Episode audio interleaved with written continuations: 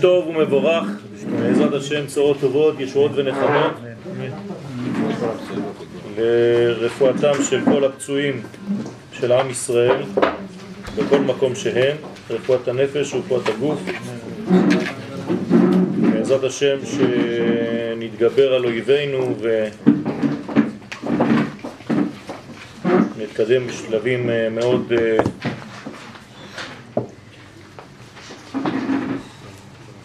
מרכזיים בגאולתנו השלמה. אנחנו בחודש שבט, אנחנו מודים לבעל הבית, בעל אכסניה, בעלת הבית וכל המשפחה שקבעו את השיעור כאן, שהשיעור יהיה גם כן לברכתם, פרנסה מעולה ולשלום בית ושקט ובניין בכל התחומים, אמן. חודש שבט, צירוף שם הוויה השייך לתכונתו של חודש שבט יוצא מראשי תיבות הפסוק בויקרא ואם המר ימירנו והיה הוא ותמורתו יהיה קודש. אני רוצה פשוט להסביר את המילים בפשוטן, זאת אומרת שיש כאן לפעמים תמורות, כלומר במקום המכשיר הזה אני לוקח משהו אחר, עכשיו אם הקדושה חלה על המכשיר, כשאני ממיר את זה, מחליף את זה בדבר אחר, האם הקדושה תמשיך להיות גם שם? אז אנחנו מבקשים בפסוק הזה שגם התמורה תהיה קודש. זאת אומרת שלא רק היסוד הבסיסי, אלא מה שיצא ממנו, גם אם אני מחליף משהו, שהקדושה תשרה גם על הדבר הבא. זאת אומרת שהיא תהיה יניקה גם לתמורה מה שיש בשורש. לפי סדר האותיות, אתם רואים שהאותיות כאן הם ה' י' ו' ה', נכון? ראשי תיבות. כלומר שם הוויה במקום י' כ' ו' כ' זה ה' י' ו' כ'. כלומר אנחנו רואים מיד שה' י' זה הפוך, אלא ו' כ' ישר. ואם אנחנו בעצם מלבישים כל אות לשבוע אחד בחודש, הרי ששני השבועות הראשונים הם בהיפוך, שהנקבה שולטת על הזכר, זאת אומרת שבשני השבועות הראשונים של החודש יש תכונה שהיא מצד הנקבה יותר דומיננטית. במילים פשוטות אנחנו צריכים בשני השבועות הראשונים לנצל את התכונה הנוקבית הזאת בשבוע הראשון כדי להגיע לשלב של הזכר בשבוע השני והשלישי רביעי, השבוע השלישי והרביעי הם כבר בסדר. זאת אומרת שהזכר קודם לנקבה. איך עשינו שהזכר קודם לנקבה בצורה מסודרת החל מאמצע החודש לענייננו בט"ו בשבט? בעוד ששני השבועות הראשונים הם בהיפוך הסדרים, נכון? במקום י' כ' ו' כ', ה' י' ו' כ'.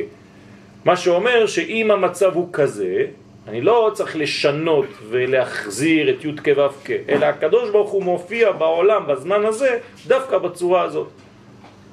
כלומר הוא משדר לי שאם אני רוצה לגעת בערכים של הקודש, ככה זה מופיע בחודש. זאת אומרת שאני צריך להגביר מהיום, מאתמול, את התכונה הנוקבית של הבינה. הרי י' וה', שתי האותיות הראשונות זה חוכמה ובינה. כלומר, מוח ימין ומוח שמאל. ואם הה היא לפני היוד, זאת אומרת שהבינה קודמת לחוכמה. כלומר, אני צריך לבנות דברים בבינה בשבוע הראשון של החודש. מה זה אומר? חוכמה זה פוטנציאלי, אבל בינה זה כבר בניין, בינה מלשון לבנות. זאת אומרת שאני לא צריך להישאר בדברים שהם תלושים מהמציאות, אלא אני צריך לעשות את הדברים בבניין עמוק, בדעת, בתבונה. וזאת המגמה של השבוע הראשון. אני צריך לפתח בעצמי את התבונה, את הבניין, כדי שמתוך הבניין הזה אני אגלה את הסוד הגנוז בשבוע השני שזאת החוכמה. אז בדרך כלל החוכמה קודמת לבינה, אבל החודש הזה הבינה קודמת. אז תן זכות קדימה לבינה. כלומר, תפתח את הצד הנשי שבך בשבוע הראשון, תגלה תבונה ותגלה גם גמישות, כי הצד הנשי יותר גמיש מהצד הגברי. זאת אומרת שהחוכמה שלך, התבונה שלך בשבוע הראשון צריכה להיות גמישות משולבת עם בניין. בניין גמיש. לפי סדר האותיות, הרי שהחל מחמישה עשר בשבט, כן, ט"ו בשבט, נעשה סדר בשתי אותיות אחרונות ו' ה' שבשם, והן מאירות כסדרן במציאות התחתונה, כפי מה שראוי להן לפי שורשן. אז נכון שבשבוע הראשון ובשבוע השני כאילו הפכנו את הסדרים, אבל ברביעי ובשלישי וברביעי הסדר חוזר. זאת אומרת שאם עשיתי עבודה נכונה בשני השבועות הראשונים, סדר ט"ו בשבט נקרא סדר כי חוזרים לסדר. זה לא רק סדר שהחלטנו כדי לאכול פירות, אלא ששם מתחיל הסדר הנורמלי במציאות לחזור לעולם.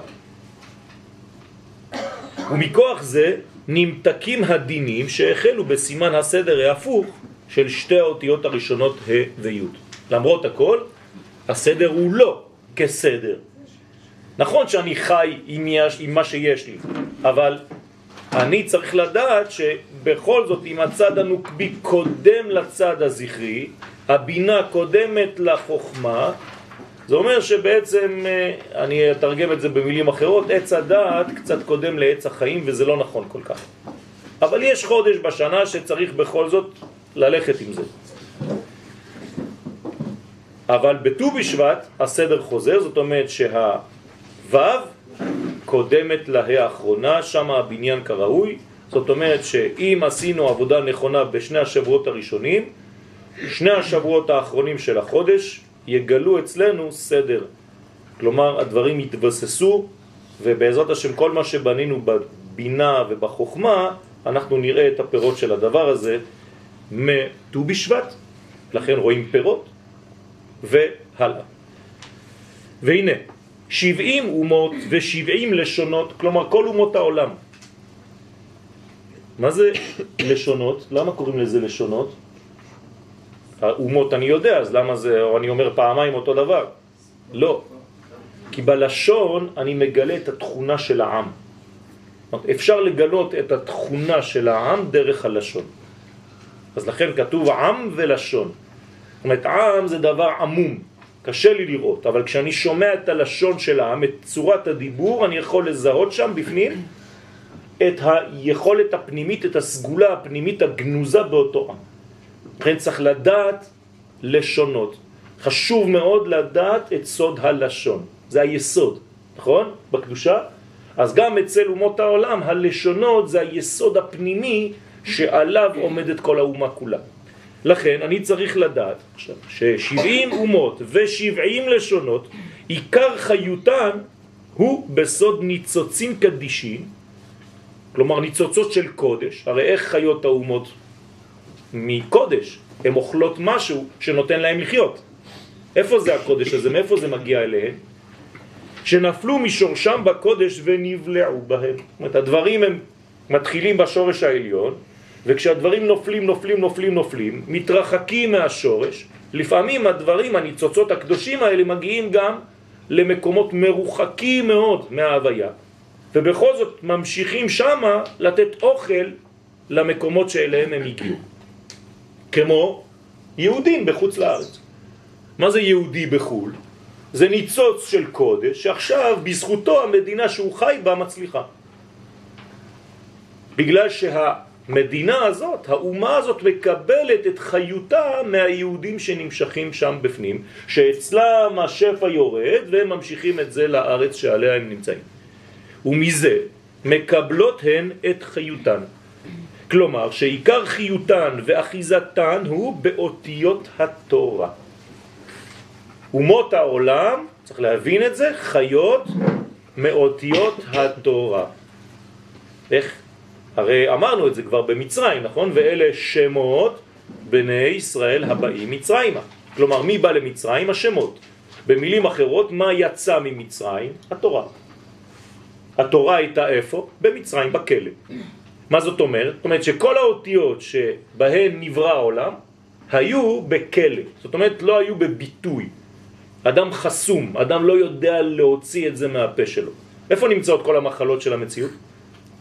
במצרים. כל המחלה אשר שמתי במצרים, מה, רק במצרים יש מחלות? כן. המחלה הנפשית נקראת מצרים, לא במובנים של מיקום, אלא במובנים של קומה נפשית.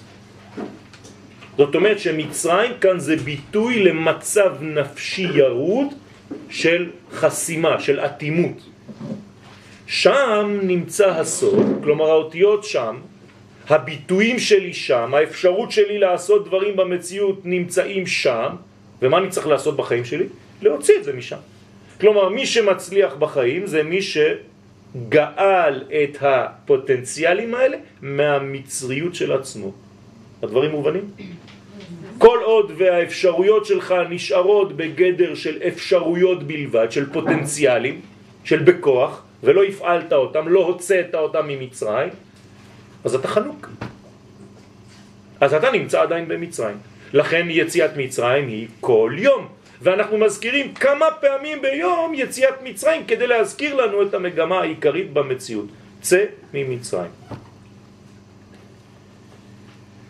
לכן זה נקרא אותיות התורה, שנזכרו שמותיהם כמו, כלומר כשאני קורא בתורה ואני רואה פלישתים, כפתורים, יוון, אדום ודומיהם, זה נותן כוח לאומה. עכשיו למה אני צריך לתת להם כוח? כי הן אותן אומות חיוניות. דרכן אני יכול להבין דברים שלא יכולתי להבין בלעדיהם. זאת אומרת שמצד אחד זה נראה לי כאויב, מצד שני בלי האויב הזה, בלי החושך הזה אני לא יכול לראות את האור. אני אומר לכם את זה בצורה אחרת, בלי גלות אי אפשר להבין גאולה. אתה רוצה להבין גאולה, תבין גלות. אתה רוצה לצאת ולהצליח, תבין מה חוסם את ההצלחה. אם אתה לא עושה עבודה על מה תוקע אותך בעסקה, בעסק, אתה לא תוכל להצליח. רק שתצא מהמיצר הזה של התקיעה, זה יכול להיות נפשי, זה יכול להיות פסיכולוגי, זה יכול להיות גופני, זה יכול להיות טראומטי, זה יכול להיות הכל. תודעתי. תודעתי, אז אתה יכול לצאת. הנה. עכשיו, הביטוי הראשוני של היציאה זה הדיבור. כלומר, אם אתה יכול להסביר לי במילים פשוטות מה קורה, אתה כבר במצב של ריפוי. אתה כבר בתהליך של רפואה. אבל אם אתה לא מסוגל לבטא את זה, כמו שמשה רבנו קשה לו לבטא, ולכן כתוב שהוא כבד פה וכבד לשון, זה לא שהוא סתם מגמגם, אלא פשוט מאוד הוא הביטוי של עם ישראל במצב החונק הזה. ולכן אם משה לא יכול לדבר, זאת אומרת שכל האומה סגורה. ועם ישראל הוא פשוט הפה של הקדוש ברוך הוא. אז אם הפה הזה סגור, צריך לפתוח אותו, שיתחיל לדבר, פסח. פסח זה פה פתוח, פה שמתחיל לספר. הרב, יש הבדל בין שפה ללשון? כן, שפה זה יותר חיצוני, כמו השפה. נכון. והלשון זה יותר פנימי, זאת אומרת היסוד והמלכות. כלומר השפתיים זה נצח ועוד. היסוד יותר עמוק מנצח ועוד, גם אם היסוד הוא נמוך יותר כאילו בציור, אבל זה לא נכון. היסוד הוא, הוא עליון רק שהוא מתגלה כשיש שתי שפתיים. וכשאנו עם השם קוראים בפרשיות התורה ומזכירים שמותיהם, בזה אנו משפיעים להם שפע וחיות. יוצא אפוא שעיקר אחיזת החיצונים ומקור שורשם הוא בסוד תמורות האותיות. הנה התמורות. זאת אומרת, יש גם את האותיות ויש גם את התמורות, זאת אומרת, את העולם שלקח את זה קצת, הפוך, לקח, יצא, יצא מהקודש, נעלם. כלומר, בתוך האלם הזה מה יש? ניצוץ אלוהי. אני אתרגם את זה למילים אחרות, כן, במונחים של פסיכולוגיה, יסלחו לי כל הפסיכולוגים כאן. כל עוד ואתה לא מבין שבתוך הכאב הזה, בתוך המחלה קיימת התרופה, אתה לא יודע להצביע על זה במילים, באותיות, אז אתה לא יכול להיגאל. ברגע שאתה יודע לבטא, כן, את הדיאגנוזה של הרופא, אז אתה יכול להתחיל את הטיפול. אם אני לא מבין מה יש בכלא במצרים, איך אני אפעל גאולה? אי אפשר. זאת אומרת שהגאולה קשורה במהות למה? ליכולת שלי לזהות את נקודת האור שגנוזה בתוך החושך, בתוך המועקה שאני נמצא בקיץ. כשמישהו בא ואומר לך, כואב לי, ואתה אומר לו, נו, תסביר לי, לא יודע, לא יודע, אני מרגיש, אני לא יודע, לא יודע, כל שעה, שעה שלמה זה לא יודע, לא יודע, לא יודע, אתה לא יכול לעזור. הוא לא יודע עדיין להדגיש ולתת, ואם אתה עושה את העבודה במקומו, אתה גם לא עוזר לו. אתה צריך להוביל אותו לומר את המילים. כשאתם הולכים לפסיכולוג, מה הוא עושה? כל הזמן חוזר על המילה שאמרת. כן? אז הוא אומר לך, כואב לי. אז הפסיכולוג אומר לו, כואב לך. כאילו הוא שומע את מה שהוא בעצמו אמר. וכל מילה הופכת להיות משהו מדויק מאוד שהחולה עצמו לא יודע. אבל בשביל הפסיכולוג זה כבר נקודות של אור. אותו דבר במצרים. הדעת נמצאת בגלות ואני צריך לגאול אותה. תגידו לי, אבל אנחנו עכשיו מדברים על מה? על יציאת מצרים או על שבט? שהוא בשבט. יפה. אבל בחודש שבט זה בדיוק העניין, ותכף נראה איך. מחמד שנפלו מן השורש שלהם בקודש. משה רבנו, עליו השלום, שידע זאת, כלומר משה רבנו, איזה סוד הוא? דעת, נכון? הוא הדעת. כלומר, מי נמצא במצרים אמרנו? הדעת. לכן איפה נמצא יוס משה? בדעת, במצרים. כלומר, משה עצמו צריך לגאול את מי? את עצמו. כלומר, במילה משה, מה גנוז? השם, כלומר השמות. אז השמות היו במצרים, משה הוא הביטוי של כל השמות שהיו במצרים, לכן כשהוא נגאל ממצרים, מה מופיע אחר כך? התורה, שזה גילוי השם. רצה, סליחה? זה הקושי שלו, אבל הוא מצליח. אז ישיר משה ובני ישראל בוודאי. אולי הוא מזהה. נכון, זאת אומרת שהקושי של משה זה הקושי שלך ושלי. משה לא נמצא שם, הוא נמצא במור וביואל וביצחק. לכל אחד מאיתנו יש את המשה הזה, שבהתחלה זה משה גנוז, בתוך קופסה, צריך להוציא אותו מהמנגנון המאוד מאוד פנימי שנקרא מים. כן, מים זה, זה סוד, זה יסוד. כמה זה בגמטריה מים? 90, נכון? זה שלוש כפול שלושים, זאת אומרת שזה המשולש שדיברנו עליו בשבת. כלומר המים זה משולש אחד גדול, רק שצריך לגלות בתוך המשולש הזה את כל הסוד. אם אתה לא מצליח לגאול את השם, אז אין שום דבר. אז מן המים משיתיו. אתה חייב להוציא את זה מיסוד המים. יסוד המים זה טיפת הזרע. זה נקרא יסוד המים. כי כדי להוליך מש, משהו בעולם הזה, אני צריך שלוש מדרגות. מחשבה, זה נקרא אור, מים ורקיע. ראשי תיבות אמר. ברוך שאמר והיה עולם. כלומר, מחשבה, מים, שזה טיפת של זרע, ורקיע, זאת אומרת שזה הבניין שמתרקם. אז אם אתה רוצה בעצם לחנוק משהו, איפה, איפה אתה חונק אותו? בטיפת זרע, במים. לכן כל הבן הילוד, היאורה תשליחו. אומר פרו בחוכמה גדולה מאוד. צריך לחנוק את הגאולה הזאת. איך חונקים את הגאולה? כל דבר שיוצא החוצה אתה מחזיר אותו למים. כל הפוטנציאל. נכון. כל פוטנציאל שנולד אתה מחזיר אותו ליסוד הפנימי שלו. כאילו אין רקיע. נכון, אין רקיע. כדי שלא יהיה רקיע, זה העניין. כלומר, איפה הרקיע בעצם? מצרים. ארץ ישראל. לא, לא, הוא רוצה שזה יישאר. ההוא רוצה, כן, יכול לרצות. אבל הרקיע האמיתי זה ארץ ישראל. בסדר? רוקה הארץ על המים. ומשה רבנו, עליו השלום, שידע זאת, רצה להעלות כל אותן הניצוצות המלובשים באותיות הקודש. איפה? למק... למקור שלהם, למקורן. ולהמתיקן, כדי שלא יוכלו להרע לזרע ישראל. לכוונה זה, כן, זו, העתיק את התורה בשבעים לשון. מה עשה משה בחוכמה? העתיק את התורה לשבעים לשון. זאת אומרת שהוא בעצם נתן אפשרות לכל אומות העולם שיהיה להם חלק בתורה הזאת שיורדת מהשורש העליון. במילים אחרות, משה מתחיל לפעול את מה? את הייעוד של עם ישראל.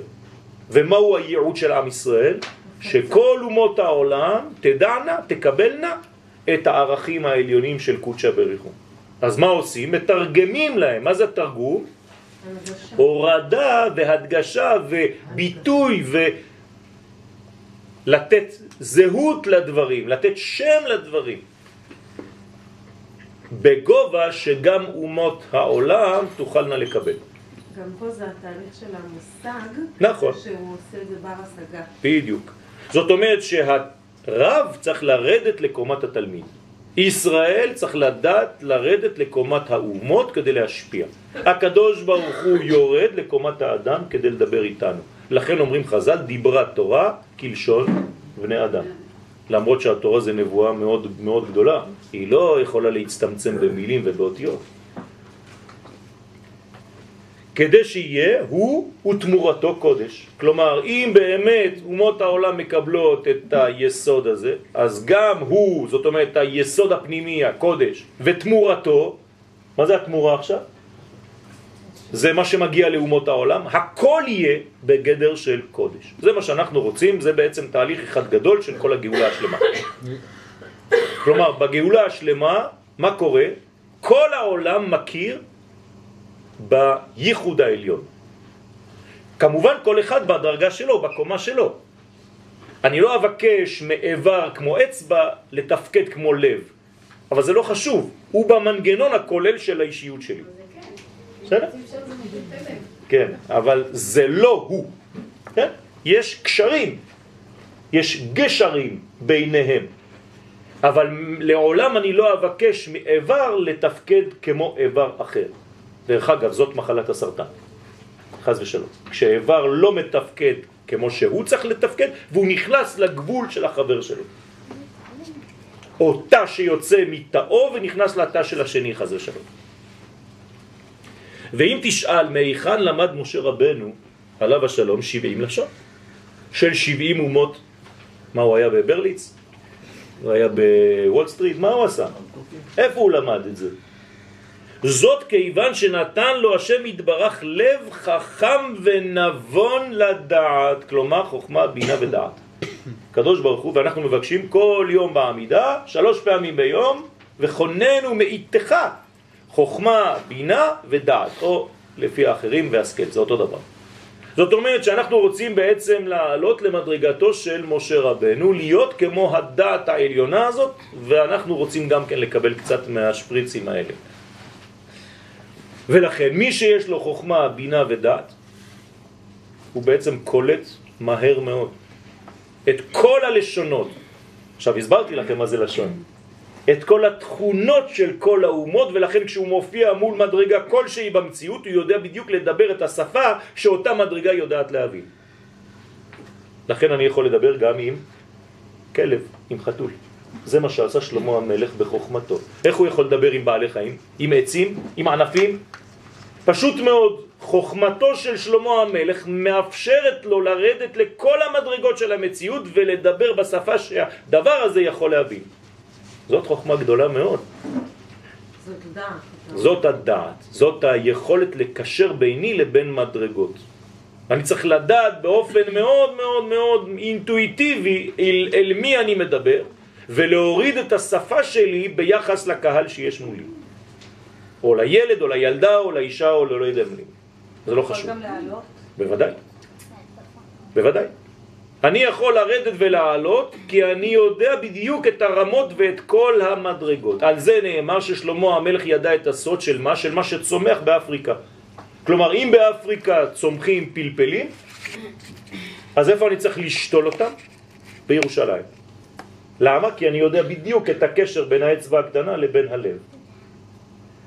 אז אם אני שותל פלפל כאן, גרעין של פלפל הוא יצמח באפריקה. הבנתם מה זה אומר? זאת אומרת שההשפעה שלי כל כך חזקה שכשאני נותן שיעור פה, השיעור שלי לא נגמר באנשים שבאו לשמוע, זה יוצא הרבה מעבר ונוגע לכל מדרגות המציאות.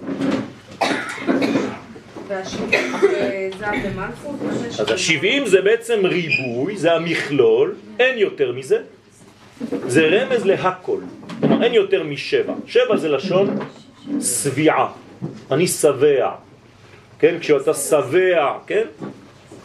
זאת אומרת שבעצם בלעת את כל האפשרויות שיש בעולם. כל פעם שאתם שומעים את המילה שבע, זה לא שבע, זה כל האפשרויות בעולם הזה. למשל, שבע ייפול צדיק וקם. מה, אתם חושבים שאתם סופרים עד שבע? אז כשהוא נפל בפעם השביעית הוא אומר, זהו, עכשיו אני כבר לא נופל. לא. כל החיים שלו זה אותו שבע. ימי שנותינו בהם שבעים שנה.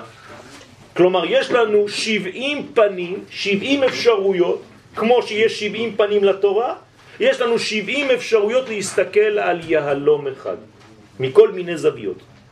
והיהלום הוא כל כך מעולה, שבכל זווית הוא מאיר באור אחר ובצבע אחר. אני פה, אני רואה אותו ירוק, אני הולך לשם, אני רואה אותו סגול, אני הולך לשם, אני רואה אותו כחול. זה אותו אחד. זאת הסגולה של התלמיד חכם שיודע בעצם לתרגם את ההוויה האחת ל-70 מדרגות במציאות. זה האחרונה לדעת. נכון, זאת הדעת האמיתית. כלומר, אני אמור לדעת לדבר שפה של בעלי חיים, של עצים, של פירות, של ירקות, של חתולים, של כלבים ושל כל הדמויות שיש במציאות. למה אבל תרגום השבעים הוא הוא משהו ששמים עליו? עוד פעם, תרגום השבעים הייתה בעיה שביקשו משבעים חכמים. אז הם פחדו שכל אחד בעצם יתרגם בצורה אחרת. אבל שרה עליהם, שרתה עליהם רוח הקודש, והצליחו לתרגם בצורה נכונה. אבל גם שמה זה נפילה, כי זה לא במדרגה עליונה, ולכן אנחנו צמים, אמורים לצום, על יום שתורגמה התורה ב-70 לשון. גם זה היה מהאונס. מה? נכון. נכון, נכון. שם יש, יש מגמה לעקור את הכל. זה לא מה שכתוב כן. פה. לא, זה משהו אחר, פה זה משה. כתוב, הועיל משה באר את התורה הזאת. מה אומרים לנו חכמים? באר, הוא לוקח מהבאר הפנימית, ביסוד האמיתי, והוא כבר מתחיל לפעול את מה שהגאולה האחרונה, הסופית, היסודית, אמורה לעשות. בסדר? זה מה שישראל צריך לעשות בגמר התיקון, כשעם ישראל חוזר לארצו והוא כבר מתפקד כישורון. אז לך חכם ונבון לדעת את התורה כולה ואת צפונותיה וסתריה. זאת אומרת שבשביל זה צריך לדעת גם את החיצוניות של התורה, את הלבוש, את האותיות, אבל גם את הסודות הפנימיים. מי שלא יודע את זה לא יכול לעשות את העבודה הזאת, כי הוא מדבר רק מן השפה ולחוץ, הוא לא יודע את השורש הפנימי. וכפי שאמרתי לכם שצריך לדעת את הלשון של האומות, מי שלא יודע, יודע מלשון זיווג, את לשון הקודש, יש לו בעיה. מי שמדבר עברית לא נכונה, עילגת, עם הרבה טעויות, ולא עושה עבודה כדי לתקן את זה, יש לו בעיה. הוא מראה כמה הוא לא מחובר ליסוד הפנימי שנקרא לשון, כלומר לתכונה של האדם שנקרא ישראל, של האישיות הזאת שנקראת ישראל. לכן רק אדם שהוא בקי בלשון הקודש יכול לתרגם חלומות. לכן יוסף שהיה גם הוא בקי בשבעים לשון כי הוא קיבל את זה מהמלאך גבריאל, הוא בעצם פותר חלומות. דניאל עשה את זה. מה סליחה? דניאל. כן, אבל זה, זה עוד פעם, זה אותן מדרג- מדרגות. רגע, אבל יוסף פתר את החלומות לפני שהוא הגיע לכסף חלומות. מה? לא, יוסף, כן נכון, אבל הוא מסוגל לזה, כלומר יש לו כבר פוטנציאל שכזה, אחרי זה מגלים לו. כן? כשהוא נקרא יהוסף. אומרת שמוסיפים לו, נותנים לו את האפשרות לבטא ולפתח את התכונה הזאת. התכונה הזאת נמצאת בי, נולדתי אומן. אבל אם אני לא נכנס לסטודיו כל בוקר ומתאמן לגלות את אומנותי, אז הפוטנציאל נשאר פוטנציאל, אני אומן, סגור.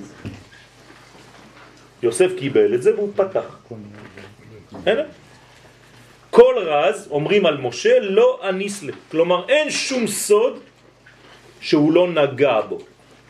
וידע גם מקור כל אות ואות, וראה, כן, וראה, סליחה, בעין שכלו את מקורן של כל אומה ואומה, ומשם הבין גם כן בשכלו הזך את כתבם ואת לשונם. זאת אומרת שהוא ידע את הזהות של העמים לפי צורת הדיבור והביטוי ופתיחת הפה. אתה יכול לזהות מבחינה פיזית גם איזו לשון אתה יכול לדבר ומסוגל לדבר. אני צריך לראות את זה על הפנים שלך כבר, כי הפנים שלך כבר השתנו לפי השפות שאתה יודע לדבר. על זה נאמר במגילת אסתר, מדינה ומדינה ככתבה, עם ועם כלשונו וכו' וכו'. כך היה גם אצל יוסף הצדיק, עליו השלום. אומרים לנו במסכת סוטה, דף ל"ו, ששלח אליו הקדוש ברוך הוא את המלאך גבריאל, למה דווקא מלאך גבריאל ולא מלאך אחר? כי המלאך גבריאל צריך לתת גבורות, גבריאל גיבור, גיבור מה זה? כובש, זאת אומרת נותן הגדרות מדויקות.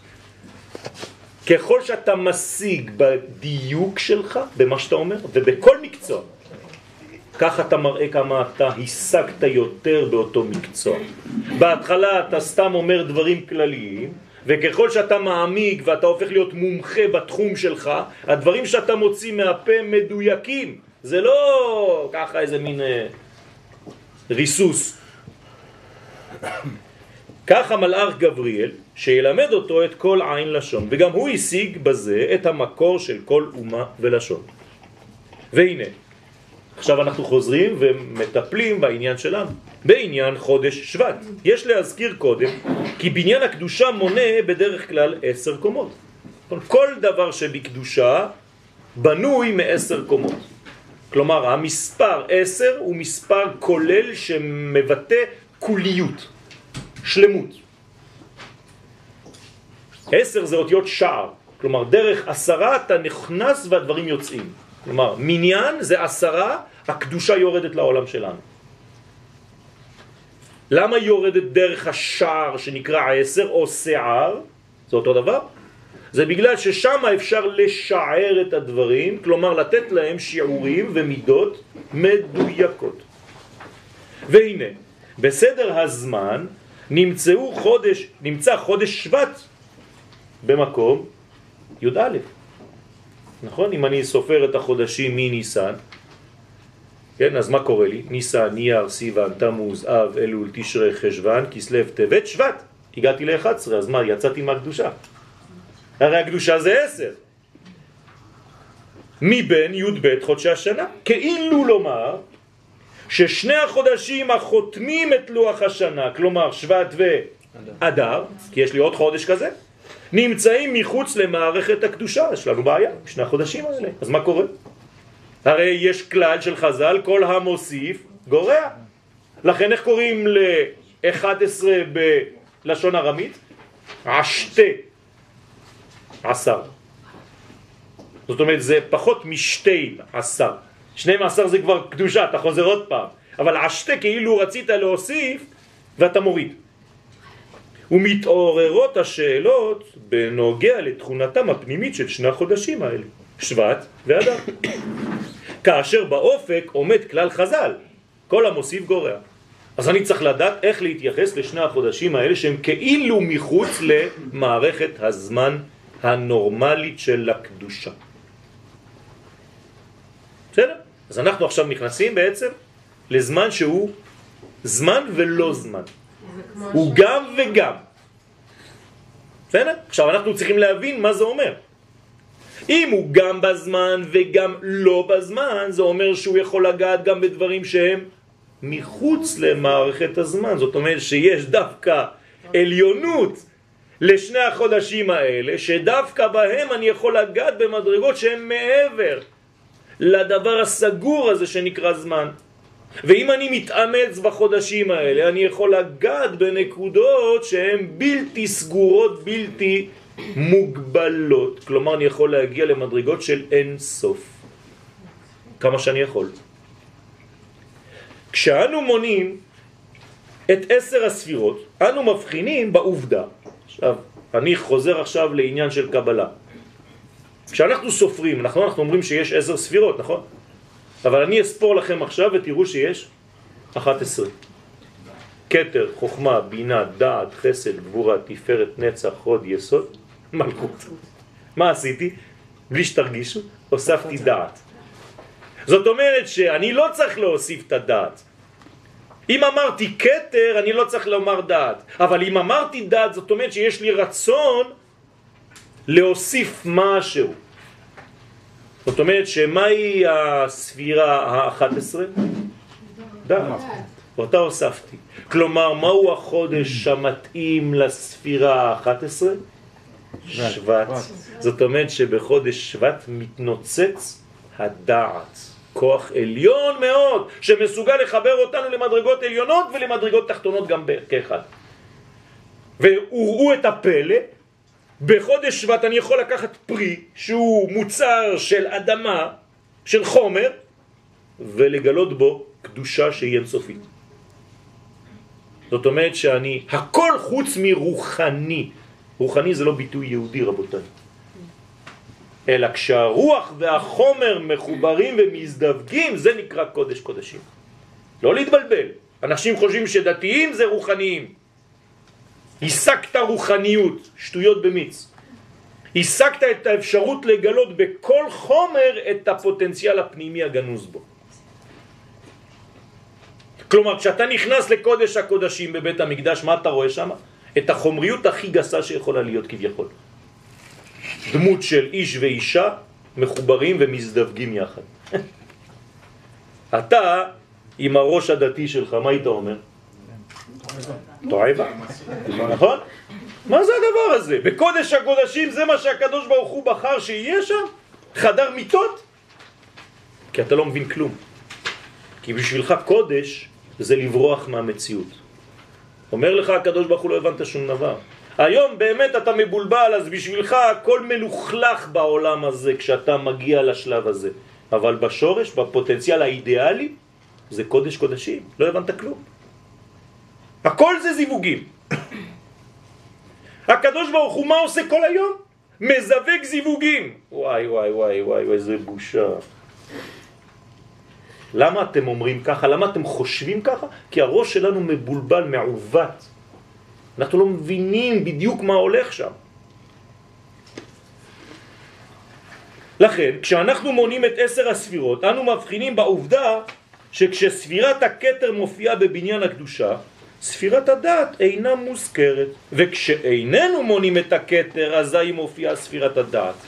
אך במניין שתי הספירות יחד, הרי שיש בפנינו 11 ספירות. ובהקבלה לחודשי השנה ישנו יחס פנימי בין ספירת הדת לחודש שבט. סגולתם המשותפת גנוזה היא, כן, בסגולתם המשותפת גנוזה היא תיקון חטא עץ הדעת. זה מה שבאנו לתקן בחודש שבט. זאת אומרת התיקון היסודי, התיקון הכללי שכולל את הכל. אין יותר חזק מזה. עכשיו, אם אני אוכל פירות בט"ו בשבט לפי חכמי הקבלה, מה זה אומר? שאני מתקן את מה? את האכילה הראשונה שהייתה אכילת פרי בצורה אסורה. זאת אומרת, מתי אני מתקן את החטא של אדם הראשון באמת? באיזה חודש? שבט. וואי וואי, מתחיל להיות מעניין. אבל רק בחצי השני שלו. לא, לפי בית שמאי, מתי זה ראש השנה לאילן? היום.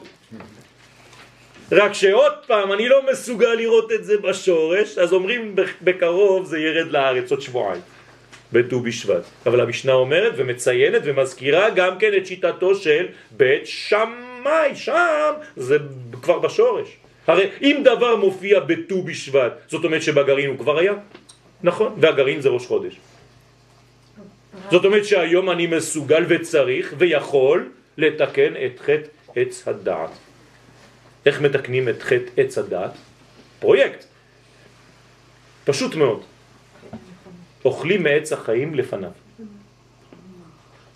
אבל הפוטנציאל של החודש, הגילוי של החודש הוא דווקא האי סדר בהתחלה, ורק אחר כך הסדר. אז כנראה שהאי סדר הוא רק אילוזיה. עובדה שכשהדברים מגיעים לעולמנו הם בסדר, ו"ה, אז אם הם בסדר אחר כך, איך יכול להיות שבשורש זה לא בסדר? הרי אם בשורש זה לא בסדר, כל החודש הוא לא בסדר, נכון?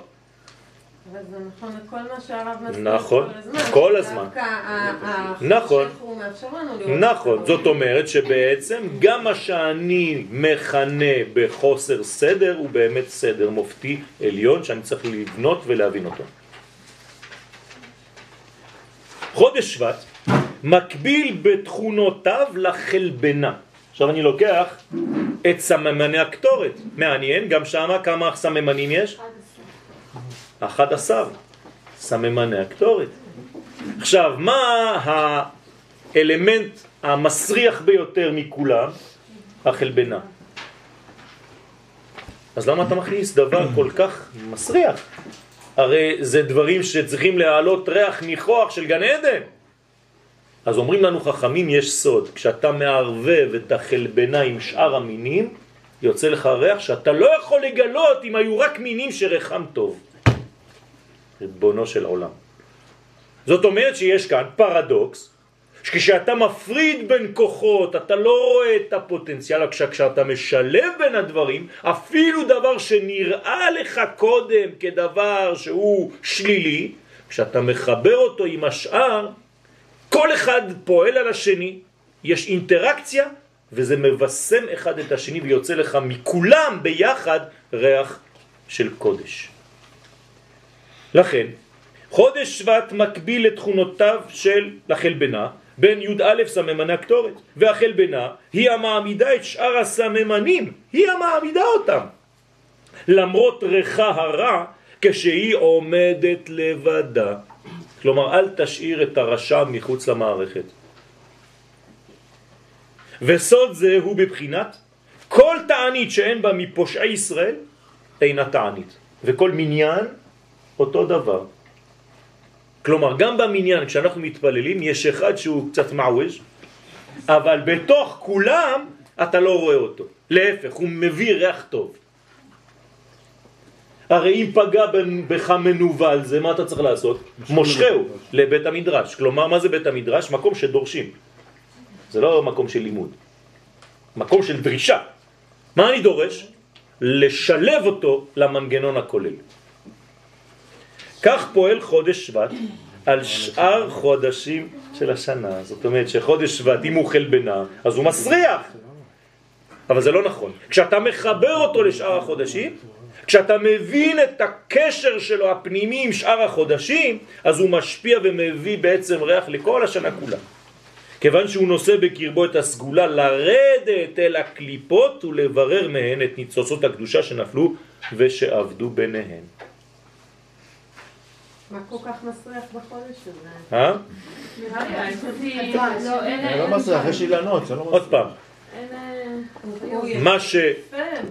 סירחון, מה- מאיפה נובע סירחון? שאלה טובה. סוג של מוות, של היעדר חיים שם, רקע. יפה מאוד. מהיעדר חיים. זאת אומרת שבאופן פרדוקסלי, ככל שהדבר חי יותר, הוא יסריח יותר כשהוא לא יהיה. יפה. זאת אומרת שלמשל, אדם מסריח ביותר מכל מה שיש בעולם, כשחז ושלום רוח החיים נעלמה ממנו. למה? דווקא בגלל עליונותו כשהוא נושא את החיים בקרבו. זה אומר לנו משהו, נכון? זה אומר דרשני. זה אומר שדווקא בגלל שיש כאן פוטנציאל עמוק ופשוט אתה לא גילית אותו, אז עכשיו זה מסריח או שהוא נעלם ממך. אבל אם תקשר את זה לשורש החיים, אתה תראה איזה בושם יצא לך מזה. כמובן שעיקר תיקון הדעת המתעורר בעוצמה בחודש שבט קשור ביסודו לתיקון הברית. כן, תיקון הדעת, תיקון הברית, אנחנו יודעים שזה אותו דבר, נכון? ואדם ידע את חווה אשתו, ידע זה זיווג, אז זה תיקון הברית. עכשיו. נכון, זה תקופה של שובבים. כלומר שעניינו המרכזי מזוהה עם סוד הפסוק חיל בלע ויקיענו. מה זה חיל בלע ויקיענו? יש לי אפשרות בחודש הזה לרדת לעומק של הבטן של הטומאה ולהוציא משם מה? את הניצוצות. איך אני רואה את זה דה פקטו? יציאת מצרים. מתי אנחנו קוראים תמיד את יציאת מצרים? בחודש שבט. מה קרה ביציאת מצרים? נכנסתי לעומק הקליפה, מצרים, והוצאתי משם את עם ישראל. יש יותר, ברור יותר גדול מזה? את השם. הנה הבסיס של כל הגאולות. זאת אומרת שחודש שבט דווקא בו אני קורא את מה שיש ביציאת מצרים. זה מעניין מאוד. היינו אמורים לקרוא את יציאת מצרים מתי? בפסח. אומרים לך לא, פסח זה כבר תוצאה. אתה רוצה להבין מה זה יציאת מצרים? אתה צריך להתחיל בשורש. איפה השורש? שבט. עוד מעט תראו עוד יותר עמוק מזה. לכן, המיוחס לכל נושא הבירורים העוסקים בהתרת חלקי האור העשוקים. יש להבין שפעולת הבירור עוזרת, כן? לשחרר, באה ועוזרת לשחרר ולגאול את הרכוש הגדול הכלוא במיצרי החיים. הרי מה כתוב? ואחרי כן יצאו ברכוש גדול. זאת אומרת שאיפה היה הרכוש הגדול הזה? במצרים. אומרים לי, אתה רוצה את הרכוש, אתה חייב לרדת, לרדת לשם. אבל אני פוחד. בסדר, אז לא יהיה לך רכוש גדול. זה הולך עם אומץ. זה לא פשוט. והביטוי המוחשי להצלחת הבירור, כן, מתלבש בפירות שאנו אוכלים בט"ו בשבט. איך אני יודע שהצלחתי? לפי הפירות שיש לי על השולחן בט"ו בשבט. כלומר, הפירות הם ביטוי לכל הבירורים שעשיתי. אז אנחנו רק באופן של פועל דמיוני, של אקט סימבולי, שמים פירות על השולחן, שזה אומר בעצם, מה אתה אומר לאנשים? תראו כמה בירורים עשיתי בחיים שלי השנה, והנה התוצאה. אומרים לנו חכמי הקבלה, כמה פירות אתה צריך על השולחן בט"ו בשבט? שלושים לפחות. סוגים, כן? לא עשרים אה, אבטיחים ועוד עשר תפוזים, עשרה תפוזים, לא. שלושים מינים של סוגים שונים, למה? כנגד שלוש, כן, שלושה עולמות, בריאה, יצירה ועשייה, שכל אחת מהן, כן, כל אחד מהן עושה עשר מדרגות, כלומר עשר, עשרה פירות בעולם הבריאה, בעולם הצילות אין פירות, זה שורש. בריאה, עשר, יצירה עשר, עשייה עשר, שלושים פירות. עכשיו תתחיל את התיקון שלך. שהם סימן לאותם שמות הבאים מצרימה. כלומר, אני עכשיו קורא תמר. כלומר, אני עכשיו בניתי משהו מצירוף של שלוש אותיות, ת', מ', ר', תמר. אם אני יודע את סוד האותיות, כמו שאמרתי קודם, אני צריך לדעת שבמילה תמר יש את כל הפוטנציאל של התמר. כלומר, אני יכול להיות דוקטור לתמרים אם אני רק מסתכל על האותיות והבניין שלהם. בסדר? לא מדבר מבחינה מדעית חיצונית, אני מדבר עכשיו מבחינה של לשון הקודש. של ידיעה. של ידיעה פנימית של הדבר הזה. כלומר, הפוטנציאל הגלום בתמר מצוי כבר באותיות שאתה לא יודע לפענח. אז אתה צריך 20 שנה, 100 שנה, 100, 2,000 שנה של מדענים שונים כדי לגלות מה יש בפנים. אבל אם היית פשוט יודע את הסוד של האותיות, היית מגלה את כל מה שיש בתמר בלי שום שיעור אחד של מדען. מאיפה ט"ו בשבט מגיע? ט"ו בשבט מגיע לפני 350-400 שנה אצל המקובלים בצפת. כלומר, יש לו עוגן במשנה, אבל לא כמו שאנחנו חווים אותו היום וחוגגים אותו היום. לא היה דבר כזה. זה חידוש של חכמי הקבלה. יש איזשהו טקסט? ש- של מה? של כל. מה שאני אומר? לא, של, של, של אותם חכמים ב- במקור, ב... זה כל, ה- זה, כל, זה כל הזוהר הקדוש. כל הזוהר הקדוש, כל ספרי הקבלה, כל כתבי האריזל, זה בדיוק נגיעה באותן נקודות. כן. כן, בוודאי. רבי נחמן מברסלב הלך ופתח את זה גם כן, אז יש כל מיני דברים בכל מיני חסידויות. לא התקינו סדר. יש סדר? כן. זה נקרא פרי עץ אדר. באכילת הפירות, בברכה, עכשיו תשימו לב, כשאני בעצם אוכל עם ברכה, מה אני עושה? אני. יפה מאוד, אני נקשר לשורש שקיים בפרי. כלומר, אני מבריך את עצמי, אני מקשר את עצמי עם השורש הפנימי. כלומר, אני הופך להיות תמר. ובמילה תמר יש סודות עמוקים, כפי שאמרתי לכם. אחד מהם, קטן, כן? זה תמר. תפסיק שיהיה לך מר בחיים. תאכל בכוונה כזאת, המרירות בחיים שלך תיפסק. אתה כל הזמן ממומר, תמר. זה אחד, זה סתם. יש כל כך הרבה דברים עמוקים בגמטריות, בצירופים, ב... אתם לא מבינים, חבל על הזמן. כלומר, סדר ט"ו בשבט יכול להימשך במשך חודשים. דרך אגב, מי שעושה סדר ט"ו בשבט הוא כבר לא רעב, הוא אוכל רק שני דברים, כבר הוא אומר זהו, שבעתי כבר. לפני שאתה אוכל משהו, אה, מדברים שעתיים. שלושים. כן, ועוד שלושים? נכון. לכן, באכילת הפירות בברכה נגאלים הניצוצות, באלף, כן? והדבר עושה פרי בכל העולמות. והנה, פירוש השם שבט הוא מטה, שבט. רמז למטהו של משה רבנו המיוחס בעצמו למדרגת יסוד הבא. כלומר, שבט זה יסוד דאבא. יסוד דאבא בקבלה זה דבר עמוק ביותר. משה רבנו לא סתם הולך עם מקל בגלל שהוא נוטה ליפול כל רגע. אתם חושבים שיש לו איזה מטה, הוא הולך איתו איזה מקל. מצא במדבר איזה מקל כמו בסרטים. חז ושלום, המטה של משה רבנו, כל פעם שהקדוש ברוך הוא אומר לו לעשות משהו, הוא משתמש במטה הזה. זאת אומרת שהמטה הזה הוא בעצם כלי של מה? של ביטוי של היסוד הפנימי של משה שנקרא יסוד דאבא בתורת הקבלה. כלומר, היסוד הפנימי המעמיד את כל החוכמה שבעולם הזה. שהרי כולם בחוכמה עשית. הכל בנוי עם החוכמה. ומשה יש לו את המקל שמבטא את זה במציאות התחתונה שלנו. הוא זורק עץ לתוך המים, המים הופכים להיות מתוקים.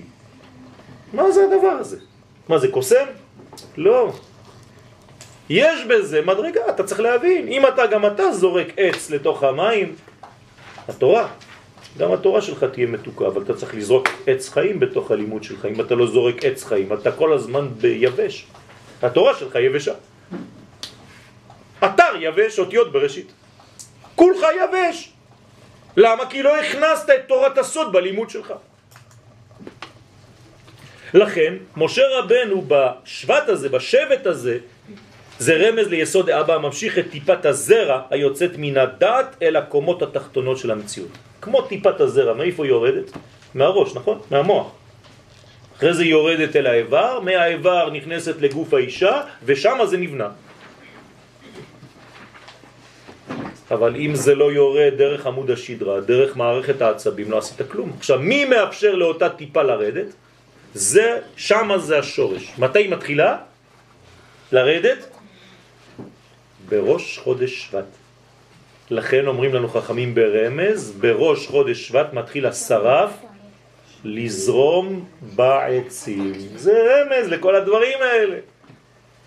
בסוד אילן הקדוש המתפשט דרך ענפיו. כמובן שכאן רמוז הקשר בין חודש שבט לראש השנה לאילן. דרך אגב, לא אומרים לאילנות.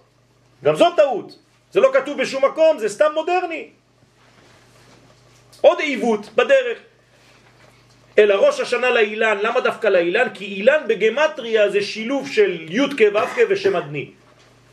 אז זה חייב להיות רק ראש השנה לאילן, כי זה מחבר בין הפוטנציאל, י' כו' כ', לבין מציאות אדנות. פוטנציאל י' כו' כ' 26, אדנות ביטוי 65, 26 ועוד 65, 91, גמטריה אילן. ראש השנה לדבר הזה. זה עכשיו.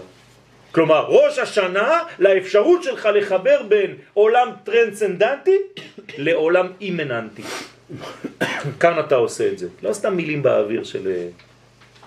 כן. כיוון שהתפשטות הדעת היא סוד הייחוד בין שם הוויה ושם אדמי, והוא סוד הטיית המטה. כלומר, אני מטה כלפי חסד. כלומר של נתינה. זה נקרא להטות. פרשת מטות, למשל.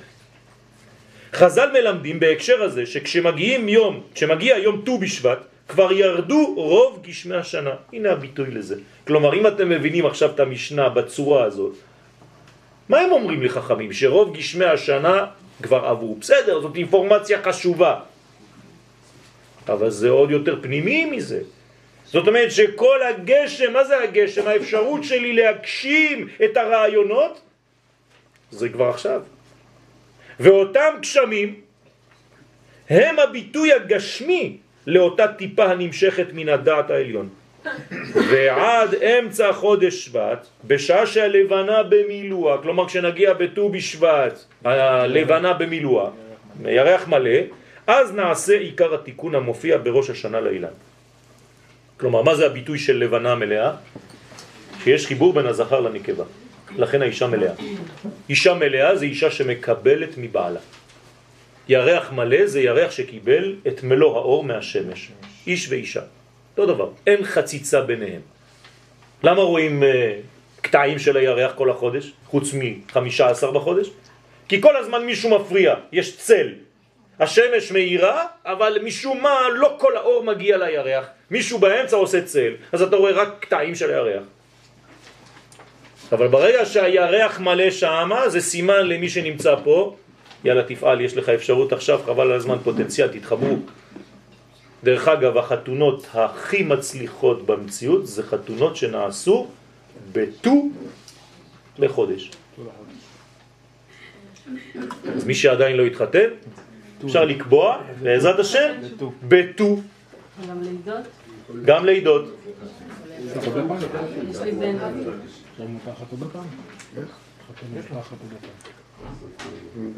לכן קוראים למשה ט"ו-ביה. ט"ו-ביה. אני לא צוחק, זה לא בדיחה, כן? הלימוד היוצא מתכונתו של החודש הוא שהוא מבליט את הסגולה הגנוזה בו להטות את כל מה שנוטה לכיוון של רע אל הטוב. במילים פשוטות יש לומר שבחודש שבט אפשר להשיב את הכוח אל הצד החיובי של החיים ולמנוע את חטיפתו על ידי הקליפות. כלומר, כל הזמן יש חטיפות. לא רק חטיפות של אנשים, חטיפות של ניצוצות. כולנו חטופים, נחטפים מכל מיני דברים. השארנו מלא נוצות של המציאות שלנו בכל מיני רבדים עמוקים של טראומות בחיים שלנו. כלומר, אם היית עושה סיור בטראומות שלך עכשיו, ואם הייתה לך אפשרות ללכת לעשות סיור, היית אומר, וואי, פה השארתי מלא חלקים, גם שם, גם שם, גם שם, אז איפה אני? כל כולי בחלקים שהשארתי בכל מקום, נשאר לי אולי 2% מהמציאות האמיתית של עצמי. יש שיטה כזאת. יפה. אז לא הגיע הזמן ללכת לכל מקום ולאסוף? זה מה שצריך לעשות. מתי עושים את זה? ט"ו בשבט. חודש שבט. עכשיו, איך אני עושה את זה? פשוט קודם כל אני מבין את זה, אני מגיע למודעות הזאת. קודם כל.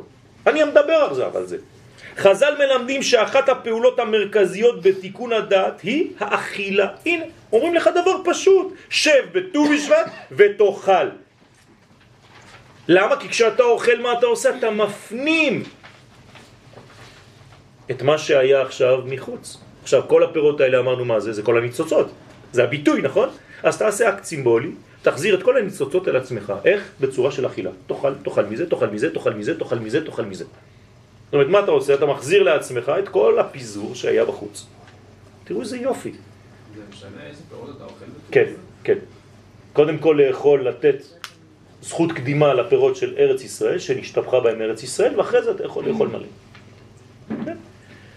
לא, אבל מבחינת הקליפות אתה מגזיר לעצמך. כן, בוודאי, בוודאי, בוודאי. לכן אמרתי שיש בעצם הקבלה לשלוש, לשלושה עולמות. כן, אבל זה 30 פירות, אין בארץ 30 פירות. יש, יש, יש, כן. לא שבאות מהארץ, שבאים מהארץ. לא חשוב, לא חשוב. גם עגבנייה. כלומר, מה מה ההבדל ביניהם? זה פירות שהקליפה שלהם לא בחוץ. יש פירות שהגרעין שלהם בפנים, ויש פירות שאתה יכול לאכול הכל. אז זה בעצם, ה- אתה צריך עשר מאלה, עשר מאלה, עשר מאלה. וזה חשוב גם לסדר אותם מה- מה ש... לא, לא, לא, לא, לא. אפשר ל- ל- ל- לשים אותם, זה בסדר גמור, ופשוט צריך לדעת מה אוכלים ואיך אוכלים, ומה שותים, כי יש גם יין באמצע, וזה תיקון, זה סדר, על פי קבלה. מה של מה? מה? איזה פרי של הבריאה? אם- אם- זה מה שאמרתי, אם בבריאה זה הדבר הכי קרוב לאצילות, אז מה אפשר לאכול? הכל.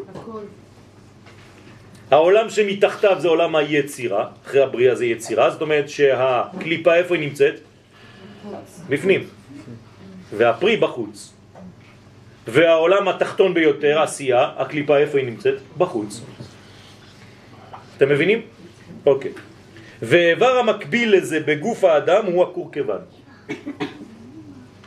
התוכן את המאכלים והמסייע לאדם במהלך העיכול. זאת אומרת שבעצם אנחנו צריכים לעכל את כל חיינו בחודש שבט.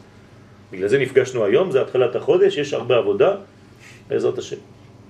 יוצא אפוא שתיקון הדעת הנעשה בחודש שבט מלווה באכילה בקדושה, ומזל החודש דלי בא להוסיף סימן ועזר להעלאת הניצוצות של הקדושה ולהצפת הטוב מעומק הקליפות. כלומר, מה אני עושה בחודש הזה? מזל דלי, אני צריך לתלות, לרדת, ואיפה דולים? מאיפה דולים? מעומק האדמה, מעומק החומר. נכון? לכאורה היינו צריכים לעלות לשמיים כדי לתלות. לא, לא בשמיים.